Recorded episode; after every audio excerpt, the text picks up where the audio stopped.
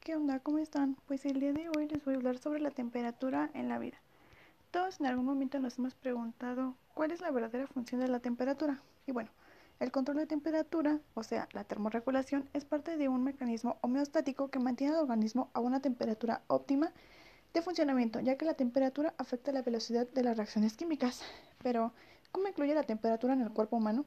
El ser humano Dispone de mecanismos naturales para regular el calor corporal, pero cuando las temperaturas suben en exceso, las consecuencias pueden ser peligrosas. El calor puede producir calambres en los músculos del abdomen y de las extremidades debido a la pérdida de sales y electrolitos, mientras que la sensación de agotamiento se debe a la deshidratación corporal que puede dar lugar a una sed intensa, cefalia, vértigo, cansancio, irritabilidad, hipertensión, taquicardia e hiperventilación.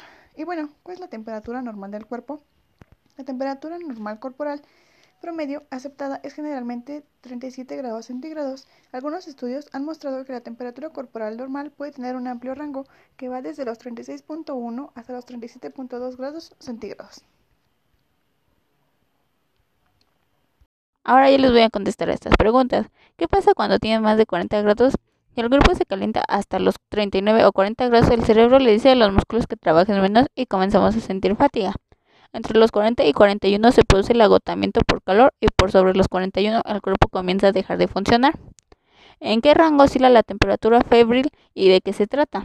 Una temperatura más de 38 grados casi siempre indica que usted tiene fiebre a causa de una infección o enfermedad. El síndrome febril es la elevación de la temperatura corporal más allá de lo normal y es causada muy frecuente por las enfermedades infecciosas y otras condiciones que no son infecciosas que desencadenen la respuesta inflamatoria. ¿Qué pasa si la temperatura baja?